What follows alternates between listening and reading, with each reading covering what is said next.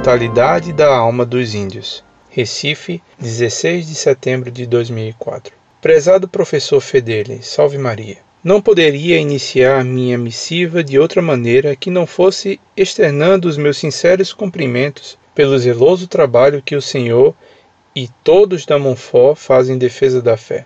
Que Maria Santíssima possa sempre abençoar abundantemente o combate de vocês. Que seja o estandarte da Virgem sempre ostentado diante do exército do Senhor, do qual vocês muito dignamente participam. Venho por meio desta tirar uma dúvida que um ateu me suscitou num debate em um desses fóruns da internet. Ele disse-me que a igreja dizia que os índios não tinham alma. Ora, eu falei que isso era um absurdo, porque no Brasil os missionários morriam junto com os índios.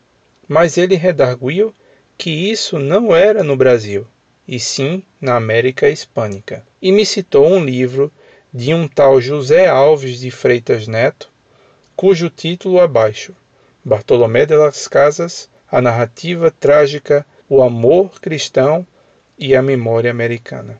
José Alves de Freitas Neto.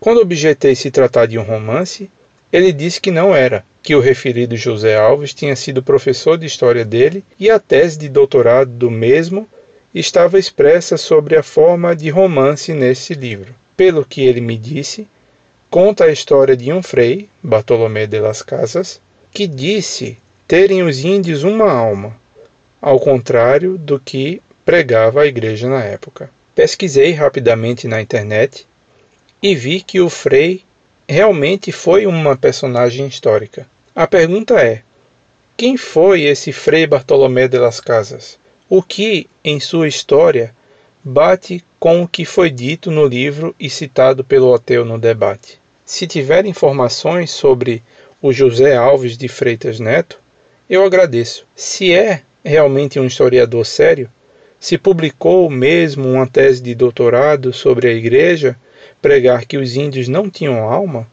E, caso positivo, em que se baseou para fazer isso? A propósito, a Igreja tem algum documento sobre os índios na época colonial? Sobre os negros, eu descobri que a primeira censura oficial do Vaticano foi feita por Pio II, em 1462. Já sobre os índios, eu desconheço. Agradeço antecipadamente a atenção que me dispensa. Que Deus possa cobrir ao Senhor e a toda Monfort das graças necessárias para que vocês continuem no combate pela fé, é o que eu desejo. Incorde Jesus sempre. Muito prezado, salve Maria. Muito lhe agradeço suas bondosas palavras de apoio e de louvor ao trabalho da Montfort em defesa da fé e da Igreja Católica Apostólica Romana, que é a única igreja de nosso Senhor Jesus Cristo. Peço-lhe que reze por nós para que Deus nos dê graças e forças para prosseguirmos nessa batalha. O atrevimento dos maus e a burrice imensa que se estendeu sobre o mundo é que permitem escrever tolices como essa de que se julgava que os índios não tinham alma. Ora, em geral, quem diz essa calúnia contra a Igreja são historiadores marxistas ou filomaterialistas que negam a existência da alma em qualquer homem e não só nos índios. Se eles negam que o homem tenha alma, por que se fingem de escandalizados dizendo que os espanhóis negavam que os índios tinham alma, ao mesmo tempo em que esses historiadores caluniadores dizem que se considerava que os índios não tinham alma? Eles afirmam que os espanhóis impunham aos selvagens a religião católica à força. Ora, se os colonizadores julgassem que os índios não tinham alma, para que quereriam lhes impor a religião católica? Como se pode ter a ousadia de escrever tais tolices, sabendo-se que os jesuítas vinham exatamente catequizar e ensinar a religião aos índios? Se os jesuítas julgassem que os índios não tinham alma, jamais os teriam catequizado e batizado. A Igreja sempre condenou a escravidão e sempre defendeu os índios e negros como seres humanos. Já na carta de Pero Vaz de Caminha se diz que a maior riqueza da terra descoberta eram as almas dos índios a converter.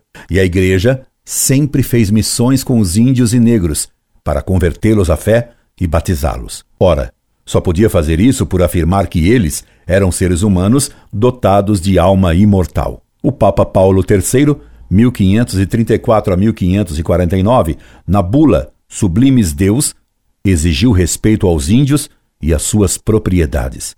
Quanto ao frade dominicano, depois bispo de Chiapas, Frei Bartolomé de las Casas, todos os inimigos da igreja o louvam e apresentam seus escritos como prova da maldade e dos crimes da colonização, considerando-o como um grande defensor dos índios e inimigo da escravidão. Não dizem, porém, que Las Casas tinha escravos índios e negros, e que foi ele um dos propulsores da escravidão dos negros na América. Já Frei Motolínia, um dos grandes missionários do México após a conquista, venerado pelos índios, diz de Las Casas que ele não aprendeu a língua indígena, nem se aplicou a ensinar aos índios. Frei Motolínia, carta ao imperador Carlos V, apude Joaquim Rarenho Alarcón e Miguel Garcia Olmo, Humanidades para um siglo incerto.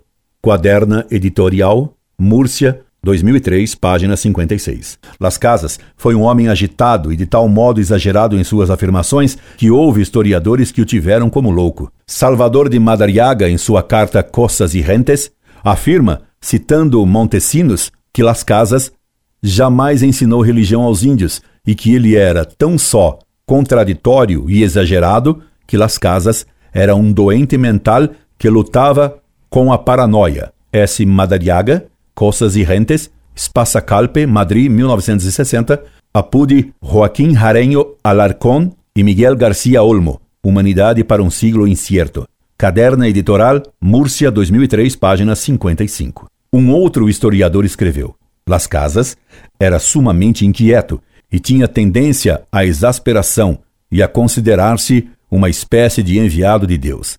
Não faltaram estudiosos que puseram em dúvida seu equilíbrio mental entre eles, destaca-se Menéndez Pidal, que chega a considerá-lo paranoico na sua obra El Padre Las Casas, Su Doble Personalidad, 1963. Joaquim Jareño Alarcón e Miguel A. Garcia Olmo, Humanidades para um Siglo Incierto, Quaderna Editoral, Múrcia 2003, página 55. Quanto à tese romance desse autor que você cita, José Alves de Freitas Neto, não ali, mas deve ser divertida. Sobre esse problema da imortalidade da alma dos índios e sobre a escravidão indígena e negra na América, recomendo-lhe que leia os seguintes livros: Terra, Martins J.E.S., em Revista de Cultura Bíblica, número 2627, São Paulo, Loyola, 1983. Benci J., Padre, Economia Cristã dos Senhores no Governo dos Escravos, Lisboa, 1954. Estevão Bittencourt, o tráfico negro no Brasil e a Igreja. Malheiro, AMPA, Escravidão no Brasil, São Paulo, Cultura, 1944. Incorde Jesus Semper, Orlando Fedeli.